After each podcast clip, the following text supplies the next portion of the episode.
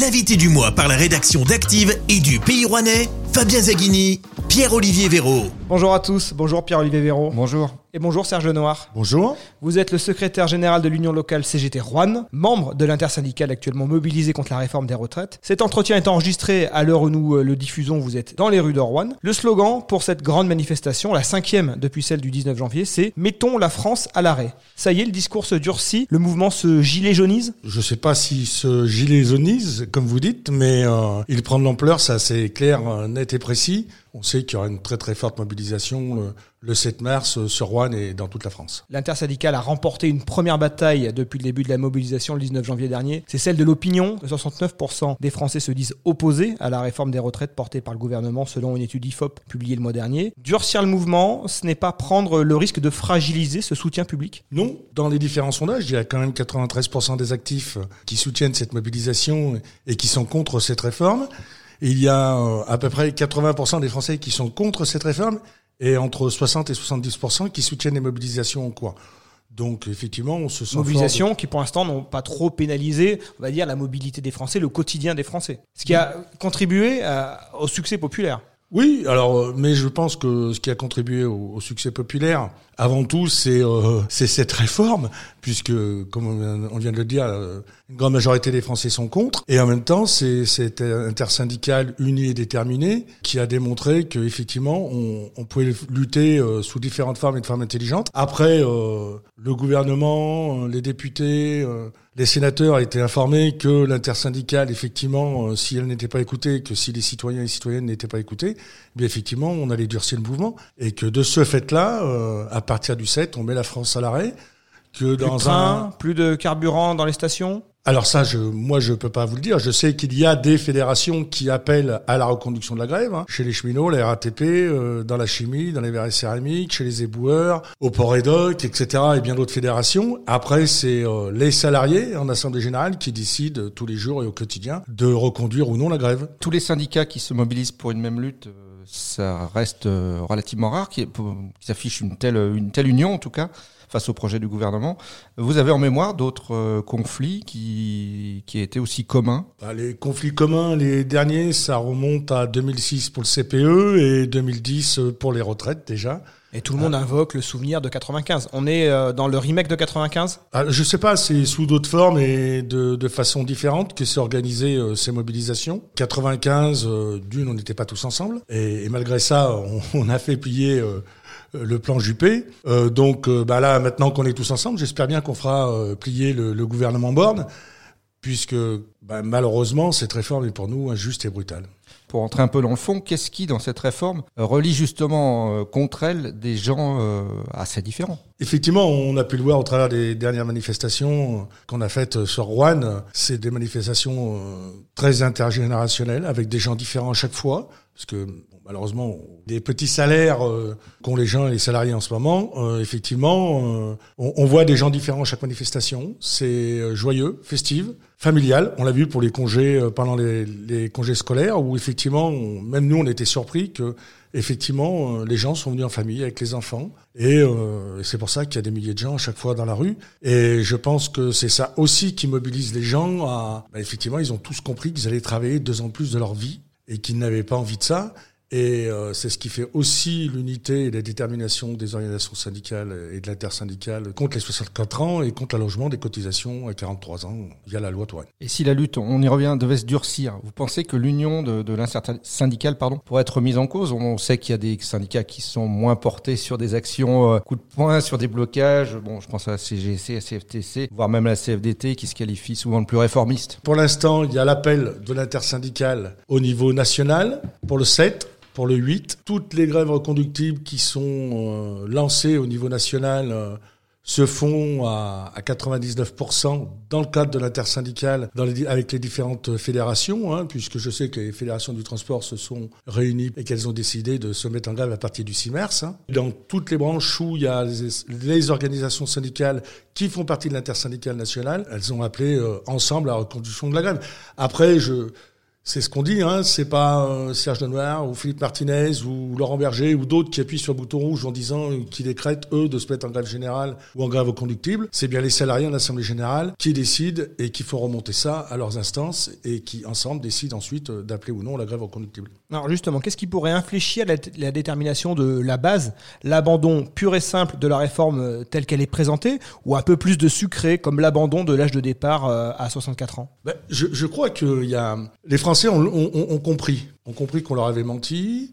Euh, vous l'avez dit, ils ont perdu la bataille de l'opinion puisqu'ils ont été incapables euh, de nous expliquer cette loi correctement. Mais vous, vous dénoncez les mensonges du gouvernement. Bien sûr, ah ben on l'a vu pour les 1200 euros, on l'a vu pour les femmes, on l'a vu pour les seniors, on l'a vu pour euh, les carrières longues. Donc à, à chaque ministre euh, qui s'exprime ou secrétaire d'État, eh ben, ça vaut son pesant d'or. quoi. Hein. Un nous dit c'est vrai, euh, un nous dit bah non, c'est pas comme ça qu'on l'a dit. oui, mais vous avez mal compris. Alors qu'ils ont tous dit la même chose. 1200, 1200 euros, euh, la Première ministre, le 10 janvier, l'a annoncé dans, son, dans sa présentation de la réforme. C'était 1200 euros brut pour tout le monde. Mais si demain la Première ministre dit, allez, euh, on, le 64 ans, on lâche et on, on garde le reste Eh ben écoutez, euh, on se remet autour d'une table, mais autour d'une table de négociation, pas de concertation. On nous a écoutés, mais on nous a pas entendus. Une négociation, c'est effectivement de dire, OK, on a compris, les 64 ans, les 43 ans de cotisation, vous en voulez pas, on se remet autour d'une table et on, négocie. Et là, effectivement, on, est prêt à se remettre autour d'une table, si effectivement, mais, mais je pense que ça, c'est le mot d'ordre de l'intersyndicale et qui nous unit, qui nous détermine à aller jusqu'au bout. Parce qu'effectivement, les 64 ans, l'allongement de la cotisation, on n'en veut pas. Et ça fait partie de l'article 7 euh, donc de cette réforme. Et si l'article 7 n'existe plus, bah, effectivement, euh, c'est caduque. Donc, de fait, on se remet autour d'une table et on discute. Et on négocie. Cet âge légal euh, du départ en retraite qui va passer à, à 64 ans dans le projet du gouvernement, c'est le même en Suède euh, à l'horizon 2026. Aux Pays-Bas, on va passer à 67 ans en 2024. 67 ans sera également l'âge du euh, départ légal euh, en Espagne en 2027, en Belgique en 2030, en Allemagne en, en 2031. On va même jusqu'à 68 ans au Royaume-Uni et jusqu'à 69 ans et 9 mois en Italie d'ici 2050. Pourquoi c'est un totem en France? Le travail est plus pénible ici en France qu'ailleurs? Ah, je ne sais pas s'il est plus pénible en France qu'ailleurs, ce qui m'étonnerait. Quand j'écoute l'ancien Premier ministre de Suède euh, qui préconise à, à, notre président de la République de ne pas mettre en place cette réforme parce qu'effectivement aujourd'hui les retraités euh, suédois eh bien souffrent et sont dans la misère. Quand on voit euh, l'état de pouvoir d'achat en Allemagne de, des retraités, eh effectivement on peut travailler jusqu'à 65 ans, 67 ans, c'est ce qu'ils veulent d'ailleurs nous faire faire, mais euh, avec en gagnant beaucoup moins. Et, et, et ça c'est inacceptable. Aujourd'hui il y a des femmes qui ont travaillé toute leur vie et qui touchent moins de 900 euros par mois. Voilà, qu'on travaille dans le textile chez nous, qui touchent moins de 900 euros par mois. Et les futurs là qui vont arriver en retraite, on va les faire travailler deux ans plus et, on va leur faire perdre un peu plus d'argent avec la décote, etc. Ça veut dire qu'il faut qu'elles travaillent jusqu'à 67 ans, voire 68 pour certaines, pour avoir, avoir, ne pas avoir droit à la décote. Donc ça, ça c'est inadmissible. Et euh, quand on voit les, des syndicats, la CAPEB par exemple, dans le bâtiment ou la construction, dans beaucoup de régions qui s'opposent à effectivement cette réforme à plus de 77 ou 80 euh, parce qu'ils savent que leurs salariés dans le bâtiment ne pourront pas travailler jusqu'à 64, 65, 66, 67 ans. Donc tous, nos, voisins européens font fausse route. Bah, écoutez, euh, je ne sais pas s'ils font fausse route. Nous, on a une ligne de conduite. On s'y tient. C'est un conquis social. Euh, je rappelle, hein, qui est issu de la sécurité sociale qui a été créée euh, au travers du, du, gouvernement de libération et qui faisait partie du programme des jours heureux du Conseil national de la résistance. Alors effectivement, dans une France exempte, effectivement, aujourd'hui, on n'est peut-être plus dans le même contexte qu'à la libération, mais il n'empêche que, euh, effectivement, ça, euh, on tient, nous, à, à conserver cet acquis social. Et puis, euh, qu'est-ce qu'il y a de plus beau de, de, partir à la retraite à 60 ans ou à 62 ans euh, pour pouvoir profiter de ses enfants, de ses petits-enfants, de pouvoir euh, profiter du monde associatif et de faire vivre ce monde-là, et puis de, de, pouvoir vivre tout simplement. Et quand on sait que au-delà de, de 60 ans, la durée de vie d'un salarié qui a, qui a travaillé dans des métiers pénibles, sa durée de vie est très courte, ben effectivement, profitons de ces années-là. Et... On est toujours avec Serge Noir, secrétaire général de l'Union locale CGT Rouen. On continue d'évoquer la réforme des retraites contre laquelle les syndicats sont vent debout. Vous avez d'ailleurs rencontré le député LR de la 5e circonscription de la Loire, Antoine Vermorel, pour connaître sa position sur ce débat. On sait que les républicains sont divisés sur la question. Qu'est-ce que vous a dit le député le 22 février dernier? Je dirais ça a été une rencontre courtoise dans un débat euh, qui nous opposait bien évidemment, puisque idéologiquement on on ne porte pas les mêmes, les mêmes idées. On a échangé sur la réforme des retraites, sur les emplois seniors, sur le travail des femmes, sur, euh, sur les carrières longues, etc. Et là, effectivement, il y a des choses qui diffèrent euh, entre nous. Je pense qu'il va mal dormir la nuit du 15 au 16 février. Mais on verra comment il se positionne le 16 février. 16 mars, non? Le 16 mars, pardon. Excusez-moi. Le 16 mars. Et puis, eh ben, d'autres députés LR de la Loire vont voter contre. certains voteront pour. Chacun prendra ses responsabilités. Euh... Et vous avez des nouvelles des sénateurs Parce que ça se passe aussi les, beaucoup au Les Sénat, sénateurs, oui, oui, oui, les sénateurs, certains sénateurs et sénatrices nous ont répondu. Donc, euh, on les rencontrera dans la foulée. Et, et s'ils sont pas d'accord, il y aura des coupures de courant euh, ciblées? Ah, c'est ça, il faudra demander aux camarades d'EDF. C'est eux de l'énergie qui cibleront, voilà. Mais je pense que c'est bien qu'on parle de les coupures d'électricité chez euh, certains députés, mais euh, c'est bien aussi qu'on parle euh, des Robins des Bois qui remettent le courant à, à grand nombre d'usagers qui malheureusement sont dans la misère aujourd'hui, et notamment des retraités. Et on leur rétablit leur compteur puis qui, pour qu'ils puissent avoir l'électricité chauffer tout simplement. Et puis c'est bien aussi qu'on a dit qu'ils qui baissent les factures de certains hôpitaux, de certaines crèches euh, et de certains lieux publics, euh, effectivement. Donc euh, ça aussi, c'est des actions concrètes et qui touchent directement les, citoyens et les citoyennes qui sont concernés par malheureusement cette crise sociale et économique que nous vivons aujourd'hui. Cette réforme des retraites, vous lui trouverez peut-être au moins un mérite indirect, je dirais. C'est d'avoir permis aux syndicats de reprendre la main après bon, bah, l'épisode des Gilets jaunes qui avait marqué une nouvelle forme de mobilisation citoyenne euh, sur les réseaux sociaux, par exemple. Euh, le combat que vous menez et l'adhésion qu'il suscite, ça vous a permis de relancer justement, par exemple, les, adhésions à la, CGT à l'échelle locale, d'aller chercher des nouveaux militants peut-être? Oui, effectivement. D'une, il y a l'après-Covid, il y a la crise économique qui ont fait qu'on rencontre quand même euh, énormément de salariés au quotidien, d'un grand nombre d'entreprises du Rouennais, mais au niveau national, c'est les mêmes retours que l'on a.